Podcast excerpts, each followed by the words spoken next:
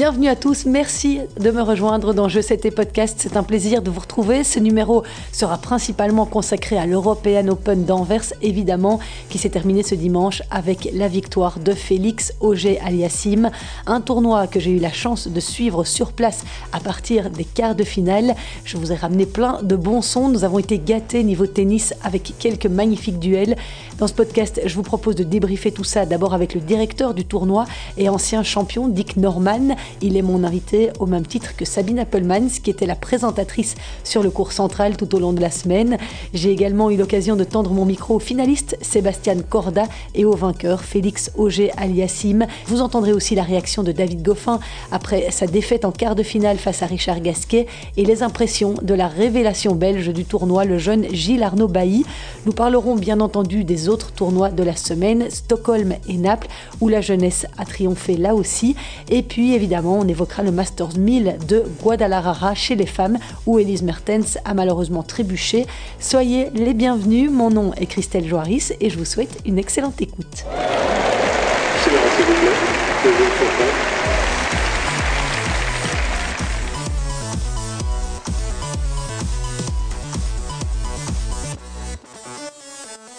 Et avant de rentrer dans le vif de ce podcast, revenons sur cette annonce choc tombée vendredi soir que vous avez sans doute entendu. Simona Alep est provisoirement suspendue pour dopage par l'ITIA, l'instance antidopage des fédérations de tennis. La Roumaine de 31 ans, 9e joueuse mondiale, a été contrôlée positive à l'US Open au roxadustat, un produit interdit qui augmente la production endogène de PO et de globules rouges. Simona Alep, qui en a été informée le 7 octobre, est suspendue jusqu'à une décision des instances compétentes elle avait annoncé début septembre se mettre à l'arrêt quelques semaines en raison d'une opération au nez dont elle souffrait depuis un moment, un problème qui l'empêchait de respirer convenablement visiblement et qui a nécessité une intervention chirurgicale. Simona Alep, qui avait été éliminée au premier tour de l'US Open par l'Ukrainienne Daria Snigur, 124e joueuse mondiale, a nié tout recours à un produit interdit. Voici ce qu'elle a communiqué sur ses réseaux sociaux. Aujourd'hui commence le match le plus dur de ma vie, le combat pour la vérité. J'ai été informé d'un contrôle positif à une substance interdite en une quantité extrêmement faible, ce qui est le plus grand choc de ma vie. Durant toute ma carrière, l'idée de tricher ne m'a jamais effleuré une seule fois et c'est totalement contraire à mes valeurs. J'ai été éduquée comme ça. Je me sens complètement troublée et trahie de devoir faire face à cette situation injuste. Je me battrai jusqu'à la fin pour prouver que je n'ai pas pris consciemment de substances interdites et j'ai foi en que tôt ou tard la vérité sortira. Il ne s'agit pas de titre ou d'argent, c'est une question d'honneur et d'une histoire d'amour avec le tennis durant ces 25 dernières années. Simona Alep compte 24 titres sur le circuit WTA et a remporté deux tournois du Grand Chelem, Roland Garros en 2018 et Wimbledon en 2019. Et suite à ces allégations de dopage, l'association des joueurs de tennis professionnels, la PTPA, emmenée par Novak Djokovic, a annoncé soutenir la star roumaine dans son combat pour effacer son nom du scandale du dopage. Nous nous battrons pour qu'elle bénéficie d'un procès équitable et pour défendre ses droits, a déclaré le Serbe. L'entraîneur de Simona Alep, le français Patrick Mouratoglou, a lui aussi exprimé son soutien à 100% dans ce combat.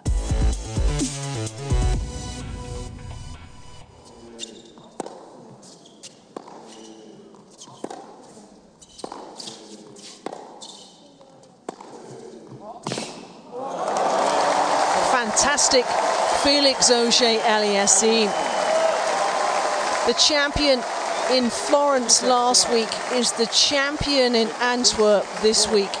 C'était la fête du tennis à Anvers cette semaine et pour sa première participation, Félix Auger-Aliassime s'est adjugé le trophée de cette septième édition de l'European Open. Une semaine après sa victoire à Florence, le Canadien, dixième mondial, s'est offert le troisième titre de sa carrière. Lors d'une finale malheureusement à sens unique, il s'est imposé 6-3, 6-4 face à l'Américain Sébastien Corda, 36e mondial, qui a reconnu avoir été nettement dominé dans plusieurs compartiments du jeu, notamment au service. Il a servi incroyablement bien. Je crois que dans le second set, j'ai pas vu beaucoup de premières balles passer. Non, c'était un super match de sa part sur toute la ligne. J'en tirerai des leçons et il faut aller de l'avant. Le vainqueur de ce tournoi d'Anvers, Félix Auger-Aliassime, disputait à 22 ans la 12e finale de sa carrière, la quatrième cette année. Il a surtout fait une belle opération dans la course au Masters de fin d'année en se maintenant à la 7e place à la race avec désormais 340 points d'avance sur Taylor Fritz, son premier poursuivant. Écoutez sa réaction à ce sujet lors de la conférence de presse d'après-match. Oui, c'est sûr que le timing est excellent. Euh, puisque bon, après le Open, j'étais quand même euh, encore dans une bonne position, mais euh, il y a encore beaucoup de, matchs à gagner. Euh, c'est très compétitif puisque bon, il y a d'autres joueurs qui sont dans la même position qui, qui jouent bien aussi. Donc pour moi de gagner euh, deux titres consécutifs à ce moment-ci de l'année, bah, à n'importe quel moment de l'année, c'est, c'est, toujours bien. Mais oui, c'est très bien pour, pour ce qui s'en vient. Et j'espère pouvoir continuer de cette façon pour les deux derniers tournois. Puis après, le Masters, je dois bien jouer pour y être. Je veux pas passer par la, par la porte de derrière ou quoi que ce soit. Je veux mériter ma place. Et si je la mérite, euh, j'y serai. Quoi. Et cette semaine à Anvers, Félix Auger-Aliassime a d'abord battu le Français Manuel Guinard, ensuite Dan Evans en quart de finale, où il a eu besoin de 3 sets, et Richard Gasquet en demi-finale, match gagné par le Canadien à l'arrache 7-6, 7-6. En finale, il a déroulé face à Sébastien Corda grâce à un gros service. Il a d'ailleurs servi près de 50 aces sur la semaine, dont 22 face à Richard Gasquet. Des victoires encourageantes, mais de quoi est-il le plus fier au moment de faire le bilan de sa semaine? Bah, c'est sûr que de, gagner, c'est l'essentiel, mais ça reste que euh, de la façon aussi, c'est important. Et je pense que, encore une fois, j'ai été fidèle à, mon jeu, fidèle à moi-même. J'ai euh, joué avec aplomb et, conviction, et c'est ce que je veux faire euh, de plus en plus. Donc, encore une fois, de réussir à mettre en place ce que je voulais mettre en place depuis cette année, mais à chaque semaine et de le réussir à faire de façon constante euh, et, de fournir l'effort euh, match après match, même quand il y a des moments plus difficiles. Euh, donc c'est ça aussi dont, je suis fier au-dessus des victoires.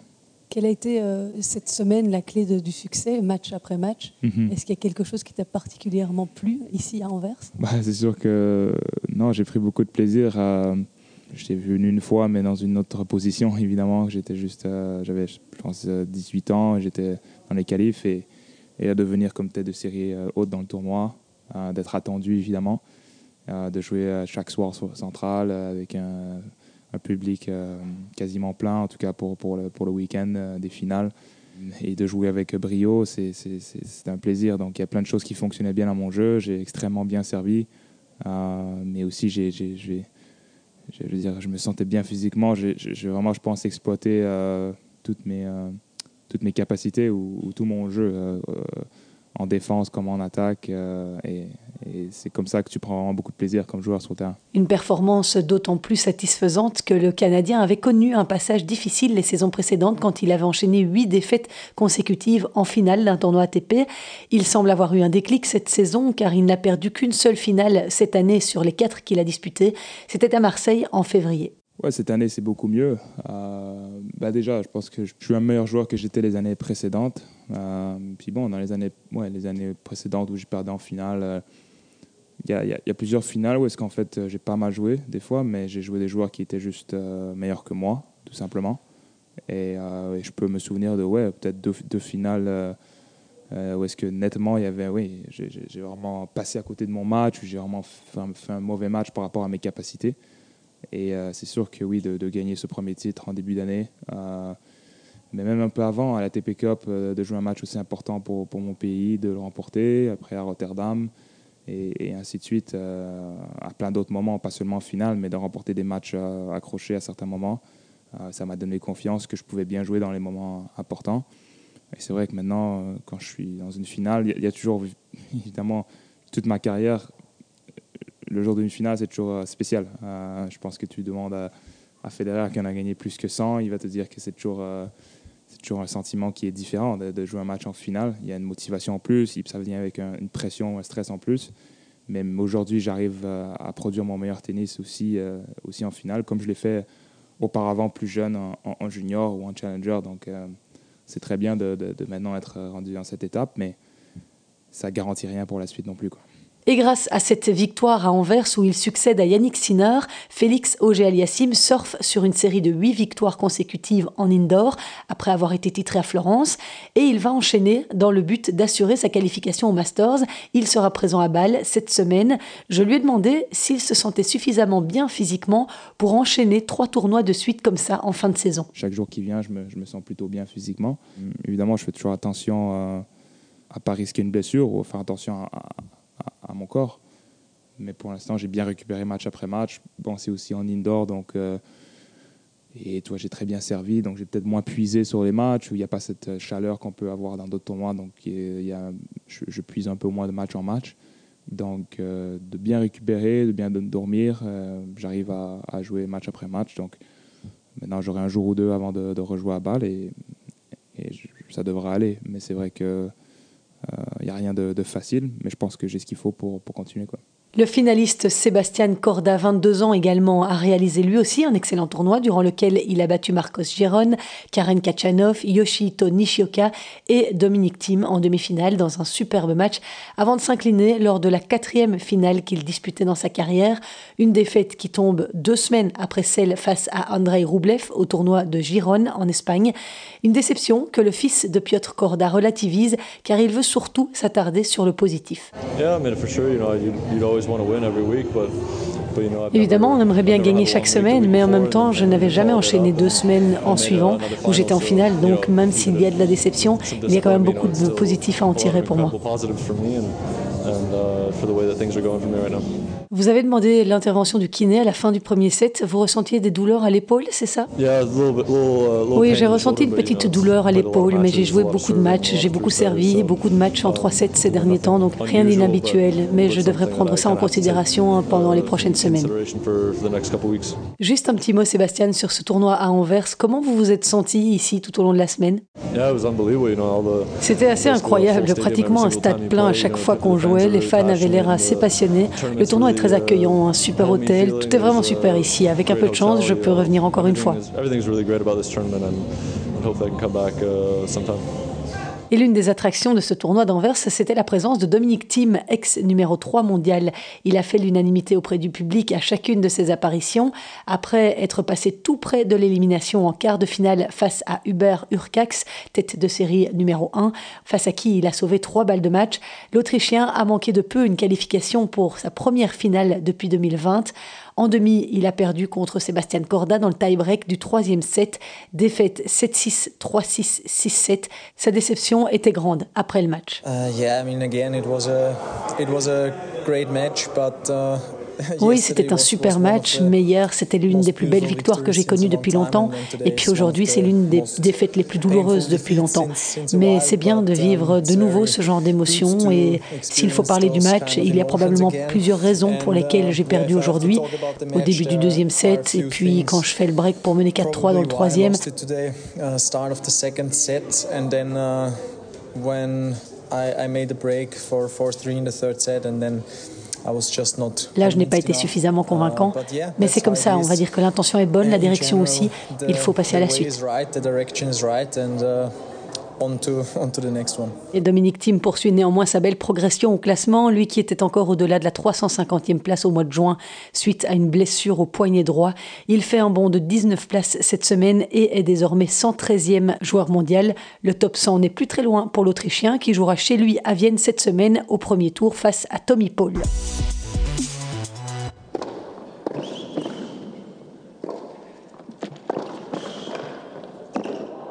Oh, he's got it. Goffin finally seals the win, but what an effort it's needed.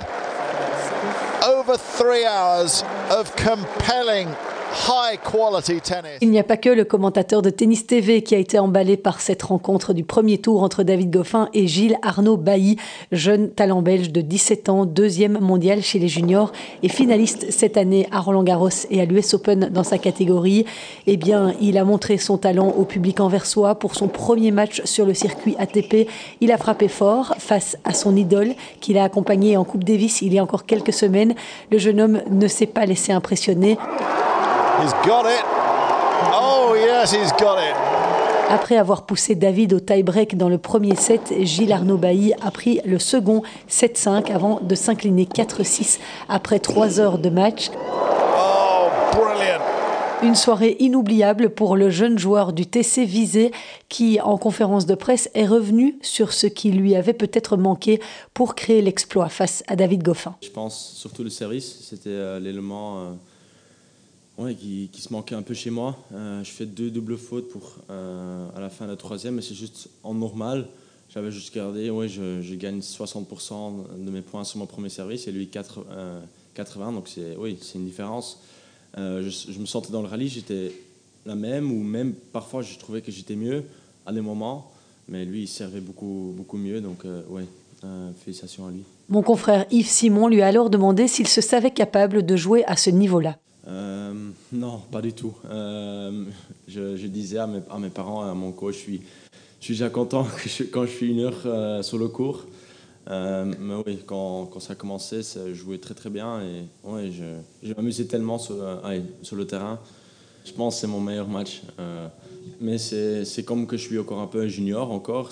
Parfois c'est très très bien. Quand tu vas avec les séries, parfois c'est bien, parfois c'est un peu moins bien. Donc oui, je dois juste améliorer, je dois travailler sur, oui, sur, des éléments très importants pour moi. Et puis, puis après, oui, on, on verra qu'est-ce que ça va donner.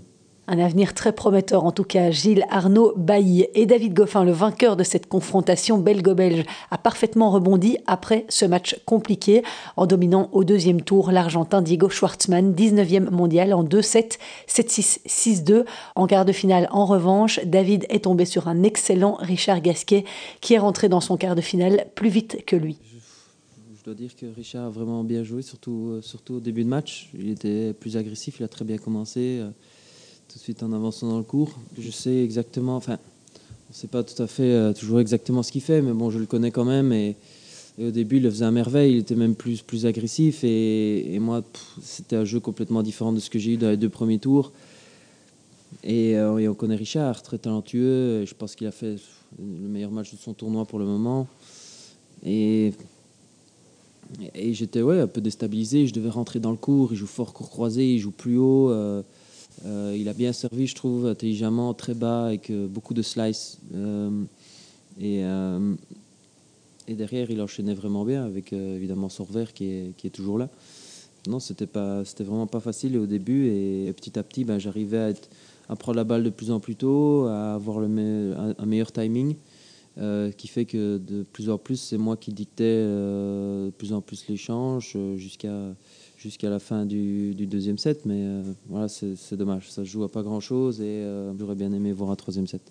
Maintenant, si je dois regarder dans la globalité, bah, c'est un tournoi qui, euh, qui, me fait du bien et qui est, qui est positif. C'est en enchaînant ce genre de tournoi, en refaisant la même chose la, semaine prochaine, que, que ces matchs-là, je ne les perdrai plus. Et peut-être qu'après, bah, ça tire sur, sur de plus beaux résultats et, ainsi de suite sur d'autres tournois. Donc, euh, c'est un tournoi en tout cas qui me, qui me pousse dans la bonne direction avec, euh, avec des bonnes choses. Euh, premier tour qu'il fallait gagner, un deuxième tour où c'était vraiment bien contre un joueur qui est un joueur top 20 et ici c'est un joueur qui a vraiment fait un super Richard qui a vraiment fait un super match super solide et qui petit à petit bah, j'arrivais à, passer au-dessus de lui mais voilà c'est pas passé aujourd'hui donc je dois enchaîner des tournois comme ça pour euh, vraiment revenir à mon meilleur niveau parce que, parce que par moment il est là et, et en continuant comme ça, ça, je le ferai de plus en plus souvent et, et je gagnerai de plus en plus de matchs. Et mauvaise nouvelle en provenance de Bâle, où David Goffin avait reçu une wild card. Il vient de s'incliner ce lundi face à l'Américain Brandon Nakashima. Il avait pourtant démarré pied au plancher, 6-2 dans le premier set, mais il a perdu les deux suivants, 6-7 et 4-6. La prochaine étape pour David Goffin, ce sera les qualifs des Masters de Paris-Bercy. Et au terme de cet European Open, je me suis dit que ce serait sympa de demander à Dick Norman, directeur du tournoi, aux côtés de Christophe Pullings, le CEO de Tenium, organisateur de l'événement, de dresser un petit bilan de la semaine. On l'écoute. Ben moi, comme euh, directeur du tournoi, je suis très heureux euh, avec euh, plein de choses. Il y a eu énormément beaucoup de spectateurs. On a des records de, de nombre de spectateurs. Et puis aussi, on a eu un tableau de joueurs qui était impressionnant aussi. On a eu beaucoup de, très bons joueurs, de, joueurs top 20, même on a eu Urkash qui est top 10. On a Félix Sim qui est numéro 7 à la race euh, pour, le, ATP Finals. On avait Vavrinka, Team, bien sûr notre David Goffin aussi. On a Corda qui est quand même un grand talent, qui est en train de venir, qui, joue la finale. Et puis aussi, j'étais très content avec l'organisation du tournoi. Euh, ça, marche de mieux en mieux. On, commence à être de plus en plus, euh, comment je dois dire euh, Professionnel Ouais, professionnel derrière la scène. Et puis, ouais, ça marche bien. Quoi. Et justement, tous ces joueurs euh, qui viennent euh, à votre tournoi, comment vous faites pour les attirer ici? Quelles sont euh, les choses qui, selon vous, leur donnent envie de venir jouer à Anvers? Ben, On fait toujours notre mieux pour, pour les soigner. Quoi. Par exemple, encore cette année, on a changé d'hôtel. On paye un peu plus pour l'hôtel. Ça nous coûte un certain budget. Mais tous les joueurs sont très contents. Les chambres sont plus grandes. le petit-déj était plus grand et, meilleur aussi. aussi, tu vois, la nourriture en général, c'était mieux. Ça, c'est des petites choses. Le prize money, il, augmente aussi chaque année de 5%. Oui, c'est des petites choses. Euh, on essaye de, bien régler le transport de l'hôtel ici au Lotto Arena. Pas gai de, qu'ils doivent attendre une voiture ou un bus. Ou, euh, c'est plein de petites choses. Euh, on essaie de les bien soigner. comme ça qu'ils aimeraient bien revenir aussi. On a vu dans les tribunes aussi euh, une effervescence, beaucoup de spectateurs qui étaient présents. Euh, comment vous expliquez cette ferveur? Les places ne sont pas très chères. C'est pour ça aussi, vous pensez que les gens viennent? Oui, euh, mais aussi il y a beaucoup de gens en Belgique qui jouent au tennis en ce moment quand ils demandent la fédération. Ici, côté flamand aussi, il y a beaucoup, beaucoup de gens, ils sont presque à, je crois que c'était à, 200 000 de membres. Et aussi, il y a beaucoup de gens qui viennent regarder de plus en plus. Euh, hier, par exemple, tout était vendu, il n'y avait plus un billet disponible. Euh, et ça montre que le tournoi était en train de grandir. Quoi. Il y a eu euh, beaucoup de magnifiques matchs. On vous a vu derrière le terrain. Mm. Il y a eu des matchs en 3-7, des matchs avec des balles de match sauvées de toutes parts. Est-ce qu'il y a un match qui vous a plus plu Oui, non, en fait, cette semaine, ce qui était surprenant, c'était qu'il y avait plein de matchs serrés, plein de tie-breaks. Il y avait beaucoup de suspense euh, dès le lundi. Par exemple, Vavrinka, il y avait trois balles de match contre Gasquet. Il n'arrive pas à terminer. Ça s'est joué à des millimètres ce match. Euh, la balle de match aussi. Parce que même Gasquet, il, croyait qu'il avait joué la balle dans le filet. Il avait arrêté de, bouger parce qu'il croyait que le match était fini. Et puis quand il voyait que sa balle passait le filet, il a de nouveau commencé à courir. Et c'était... Mais on a eu plein de matchs comme ça, euh, très très serrés. C'était bon, on n'y peut rien, mais euh, parfois, par exemple, la finale l'année dernière, c'était une finale de 55 minutes, c'était 6-2, 6-2. C'est Schwarzmann, il avait pris une leçon de, euh, notre Italien Yannick Senner. Ouais. Et euh, bon, tant mieux. Quand on n'a que des matchs mardi aussi avec Goffin contre Gilles Arnaud Bailly. C'était très serré, c'était génial à voir, mais il y a eu un match aussi contre Corda, contre Kachanov au deuxième tour. C'était impressionnant la puissance qu'ils ont dans leur frappe et euh, c'était du très très haut niveau, un match très serré. Oui, on a eu de la chance cette année. Et les spectateurs surtout qui ont eu de la chance de voir euh, de, tellement de beaux matchs. Et puis Richard Gasquet aussi qui a impressionné euh, par son niveau de jeu. Oui, oui, parce que c'est incroyable. Il a encore beaucoup de vitesse dans les jambes. Quand il va chercher les amortis, il va très très vite. Et euh, en plus, il, a vraiment bien joué. Il a encore beaucoup de vitesse dans son bras. Il, il, s'est frappé très très fort avec son beau revers, même son coup droit. Il, attaquait. Euh, euh, c'était beau à voir. Sur ce genre de match, justement, est-ce que vous vous dites on aimerait quand même que David passe parce que le public sera plus présent forcément. David en demi-finale, en finale. C'est pas une trop grosse déception de le voir partir en quart comme ça. Comment vous vivez ça en tant que directeur de tournoi? Non, euh, j'ai bien aimé le, toi, comment dire, l'état d'esprit de David. Il euh, peut-être pas joué son meilleur match au premier tour, mais après, il, est allé chercher les points, il a pris l'initiative, il est monté au filet, euh, il a tenté de, terminer des points, coup droit, revers, non, il, a tout essayé de, très bien jouer. Bon, ça n'a pas passé, il était tout prêt pour passer aussi contre Gasquet au deuxième set. Euh, j'ai bien aimé la manière comment il s'est battu. Voilà, alors on sait bien que, tu as, que vous avez une remise des trophées euh, pour le match de double qui va se terminer. Donc je vais vous laisser, mais en tout cas, ce serait un vrai plaisir de un jour vous avoir comme invité dans mon podcast, qu'on puisse revenir plus longuement, en tout cas, sur euh, les meilleurs moments de votre carrière. Merci beaucoup, avec plaisir. Et pour faire de ce tournoi une réussite, il y avait également une présentatrice de choc sur les cours d'Anvers cette semaine, Sabine Appelmans. L'ancienne star du tennis belge était en charge de l'animation pendant le tournoi. Elle présente l'arrivée des joueurs sur le cours, assure le discours lors des transitions entre les rencontres. Elle fait aussi les interviews d'après-match. Sabine m'a accordé un petit moment en fin de tournoi. Je lui ai demandé ce qui la motivait dans ce rôle de speakerine. J'adore parce que, bon, comme ça, je suis encore un peu dans le tennis. Euh, quand j'ai arrêté il y a 20 ans, je savais que je voulais rester dans le tennis, mais bon, pas autant que joueuse, mais autre, de faire autre chose. Et euh, j'ai été euh, coach un tout petit peu. Été coach de l'équipe Fed Cup, mais d'autre part, je fais des trucs dans le, la média et surtout euh, ici de, de, faire la présentation, je m'amuse beaucoup, beaucoup. Tu as encore du stress euh, quand tu montes sur le terrain comme ça?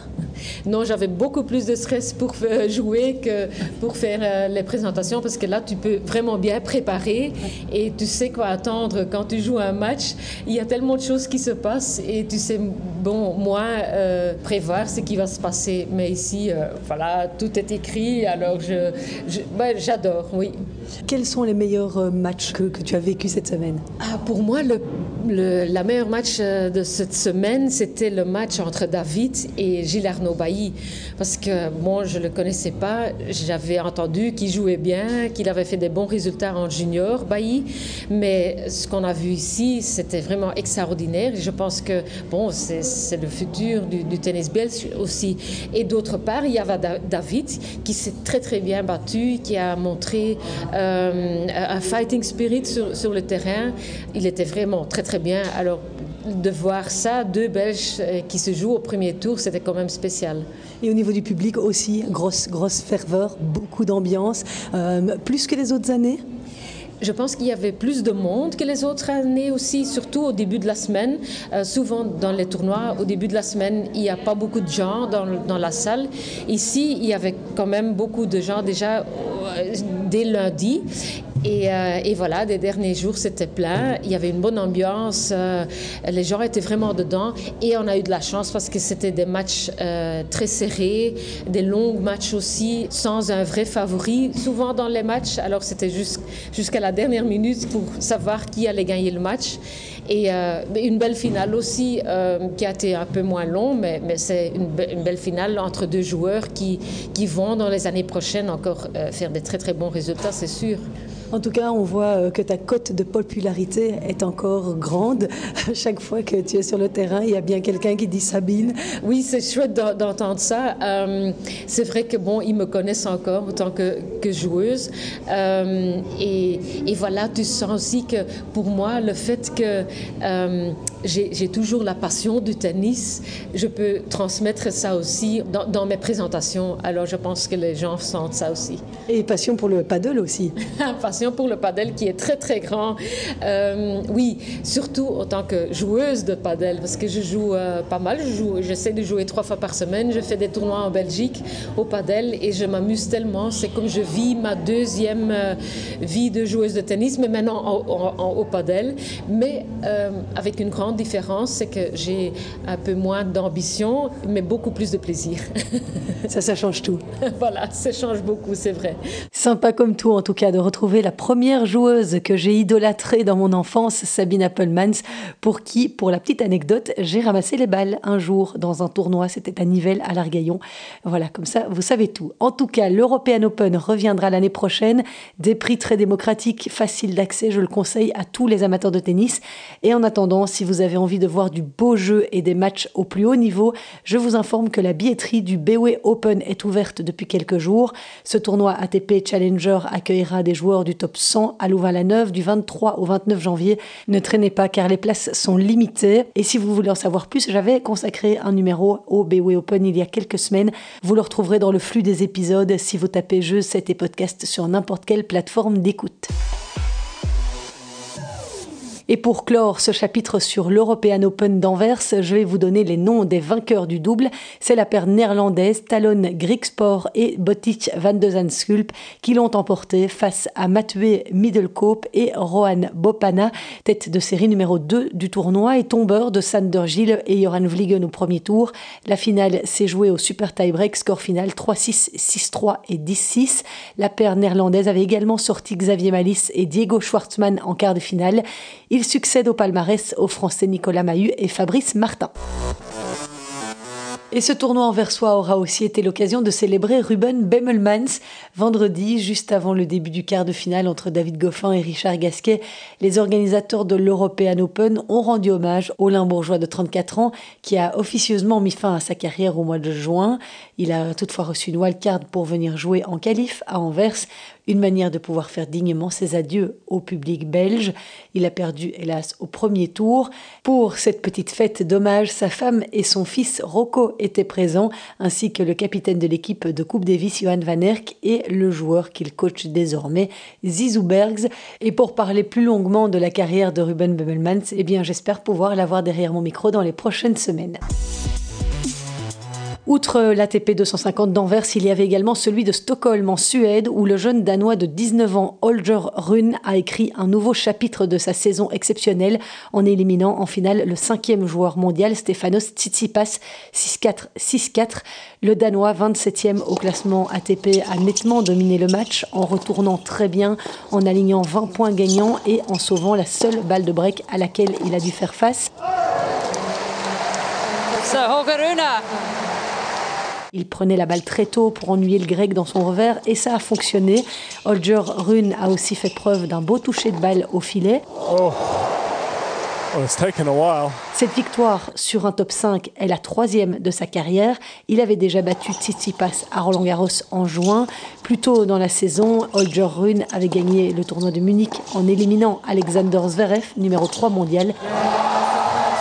A remarkable performance from a young man who is going somewhere very fast indeed. A second ATP Tour title. Il est en tout cas le seul ado avec Carlos Alcaraz à avoir gagné deux titres cette saison. Et dans ce tournoi de Stockholm, il a sorti Thiago Montero, Christian Garin et Cameron Norrie, contre qui il a dû batailler 3-7. Holger Rune a également perdu le premier set en demi-finale face à Alex Deminor avant de s'imposer 4-6, 7-6, 7-5. Très belle fin de saison donc pour le Danois qui, après Bâle la semaine prochaine, participera du 8 au 12 novembre au Masters de la Next Gen avec les 8 meilleurs joueurs de moins de 21 ans. Le tournoi de Naples, lui, pour sa première édition, a été vivement critiqué cette semaine et n'est pas prêt de revenir au calendrier ATP. Décrié par les joueurs qui ont même fait grève, il a été délocalisé pendant les qualifs tellement les conditions de jeu étaient déplorables. Fort bon, surface détériorée par l'humidité, c'était la totale. La surface du cours a finalement été remplacée en 48 heures pour que le tournoi puisse se jouer. Au final, c'est le jeune Lorenzo Musetti qui s'est adjugé le titre dimanche sans perdre le moindre set de la semaine. Le Toscan, 24e joueur mondial, a battu Matteo Berrettini, 16e à l'ATP, dans une finale 100% italienne. Victoire en 2-7, 7-6, 6-2. À 20 ans, Lorenzo Musetti disputait la deuxième finale de sa carrière sur le circuit. Il avait remporté la première en juillet à Hambourg quand il avait battu Carlos Alcaraz en finale. Le jeune Italien se montre de plus en plus régulier puisqu'il avait déjà été en demi-finale à Sofia et à Florence les deux semaines précédentes.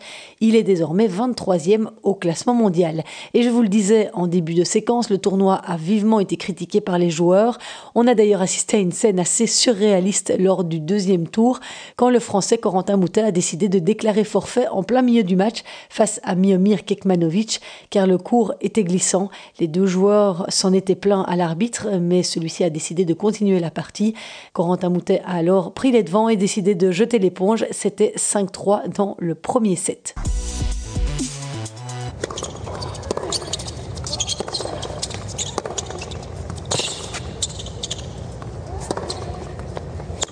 Juego el partido, Pegula.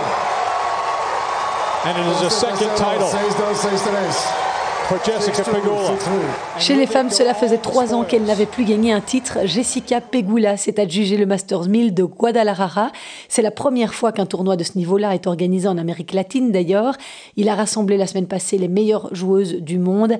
La finale opposait deux filles du top 10 et c'est Jessica Pegula, cinquième au classement mondial, 28 ans, qui s'est imposée en battant sèchement la sixième mondiale Maria Sakkari 6-2, 6-3 grâce à un jeu plus puissant et plus varié. La grecque a aussi commis beaucoup plus de fautes directes, 25 au total. Évidemment, Maria Sakkari était nettement moins bien physiquement puisqu'elle a dû enchaîner sa finale quelques heures après avoir remporté sa demi 7-5, 6-4 face à Marie Bouskova. Le match avait été interrompu la veille par une tempête liée à l'ouragan Roseline et avait été reporté au lendemain matin. C'est seulement le deuxième titre de Jessica Pegula en simple après son succès à Washington en 2019. Lors de sa conférence de presse d'après-match, l'américaine était très heureuse de son parcours. C'est le tournoi le plus difficile que j'ai jamais joué en raison du tirage au sort que j'ai eu pour arriver jusqu'ici. Et il faut dire qu'elle est passée tout près de l'élimination au premier tour, l'américaine, face à Elena Rybakina où elle a dû sauver trois balles de match. Elle a finalement remporté ce thriller 10-8 au tie-break du troisième set. Jessica Pegula a ensuite éliminé successivement quatre vainqueurs de Grand Chelem. D'abord Bianca Andreescu sur un double 6-4, Sloane Stephens en quart de finale 6-2-6-2 et Victoria Azarenka 7-6, 6-1 pour atteindre sa deuxième finale de la saison dans un Masters 1000. Et en battant Maria Sakkari en finale, elle s'est offert la dixième victoire sur une top 10 de sa carrière. Et puis, il y a cette statistique intéressante aussi donnée par la WTA. Pegula est la joueuse qui compte le plus de victoires en Masters 1000 ces deux dernières saisons, avec un record de 39 succès. Et cette saison, l'américaine en est à 41 victoires dans les tableaux principaux de la WTA contre 17 défaites. Seules deux joueuses ont remporté plus de matchs qu'elle, la numéro 1 mondiale, Iga Swiatek, et la numéro 2, Hans Jaber. Ce n'est pas pour rien que Jessica Pegula devient numéro 3 mondiale ce lundi. Please take your seats quickly, ladies and gentlemen. Thank you. De son côté, Maria Sakkari était elle aussi, comme Jessica Pegula, en quête de son premier titre WTA 1000, de son premier titre de la saison et de son deuxième succès en carrière. Mais malgré la défaite, elle peut se consoler car elle a décroché au Mexique le dernier billet pour le Masters grâce à sa victoire sur la Russe Veronika Kudermetova en quart de finale. Un Masters qui, je vous le rappelle, réunit les huit meilleures joueuses de la saison. Ce sera au Texas du 31 octobre au 7 novembre. Et ces Masters, la Belge Elise Mertens n'y participera pas en simple, mais bien en double. Et cette semaine, elle participait à ce tournoi de Guadalajara où elle a remporté facilement son premier tour face à la joueuse qualifiée Asia Muhammad. Victoire 6-3-6-2. Elle a ensuite loupé le coche au deuxième tour face à Kalinskaya en s'inclinant après avoir mené 5-2 dans le troisième set et après avoir eu trois balles de match à 5-4. Elise Mertens jouera cette semaine dans un tournoi Challenger 125 à Tampico, toujours au Mexique, où elle est tête de série numéro 1. Son premier tour est prévu mardi face à Kalieva. Côté français, Alizé Cornet a été battue au premier tour de ce tournoi mexicain par la chinoise Lin Zhu. Caroline Garcia, elle, s'est hissée jusqu'en huitième de finale, sortie par Sloane Stevens. Mais grâce à la défaite d'Arina Sabalenka au premier tour du tournoi, la lyonnaise est assurée de participer au Masters de fin d'année pour la deuxième fois de sa carrière. Bravo à elle, qui a gagné trois titres cette saison, dont Cincinnati, et qui a fait également une demi-finale, on s'en souvient, à l'US Open. Et on reste chez les filles avec trois autres excellentes nouvelles côté belge. Marina Zanevska a ajouté un deuxième titre WTA à son palmarès. Elle a remporté dimanche le Challenger de Rouen face à la Suissesse Victoria Golubic. Après avoir dû sauver une balle de 7 dans la première manche, la joueuse belge de 29 ans s'est imposée en 2-7. 7-6, 6-1. Et grâce à cette victoire, elle fait encore un bond au classement mondial. Elle passe de la 85e place à la 64e. Et puis ça y est, le top 100 lui tend enfin les bras. À 28 ans, Isaline Bonaventure devrait l'intégrer incessamment sous peu. Ce top 100 qui lui ouvrira les portes du tableau final de l'Open d'Australie. Grâce à sa finale disputée cette semaine au tournoi ITF d'Hambourg, la Belge a encore gagné 13 places au classement mondial. Elle est désormais 105e et elle va encore essayer de grappiller quelques points cette semaine. Elle dispute le tournoi 80 000 dollars de Poitiers. Enfin, dernière bonne nouvelle côté belge, Anne van de Winkel, 18 ans, a remporté le tournoi ITF de Monastir face à la grecque Eleni Cordolemi, victoire en 3-7, 6-3, 1-6, 6-1. Il s'agit de son tout premier titre ITF en simple. La jeune limbourgeoise est classée 798e à la WTA. Chez les juniors, Anne van de Winkel a remporté 5 titres ITF et a disputé 5 fois un grand chelem pour se hisser jusqu'au 19e rang mondial. C'est sa première année chez les seniors. Et après cette semaine bien chargée, la semaine prochaine, nous attendent les tournois de Bâle et de Vienne. À Vienne, Stefanos Tsitsipas et Danil Medvedev sont les deux premières têtes de série du tableau final. Que disputera Quentin Alice, le Français parvenu à s'extirper des qualifs et il jouera Borna Koric au premier tour. Qualification également pour le tableau final, mais du double de Sander Gilles et Johan Vliegen, seuls belges engagés dans la capitale autrichienne. Ils affrontent au premier tour les Allemands Kevin Krawitz et Andreas Smith. Et c'est ici qu'il est plus que temps pour moi de refermer ce podcast. Merci de l'avoir suivi. Si vous l'appréciez, n'oubliez pas d'aller me mettre une petite note sur Apple Podcast ou Google Podcast. Cela me permet d'être mieux référencé et donc d'avoir plus d'écoute ce qui me facilite forcément euh, l'accès dans les tournois et auprès des joueurs du top pour vous offrir un contenu de qualité. N'hésitez pas non plus à me suggérer vos idées s'il y a quelqu'un que vous avez envie d'entendre ou s'il y a un sujet que vous voulez que j'aborde. N'hésitez pas à me laisser un commentaire hein, sur les réseaux sociaux, à m'envoyer un message en privé, Instagram, Facebook, Twitter, Messenger, je 7 podcast. Merci en tout cas d'avoir été au rendez-vous. On se retrouve très vite. Ciao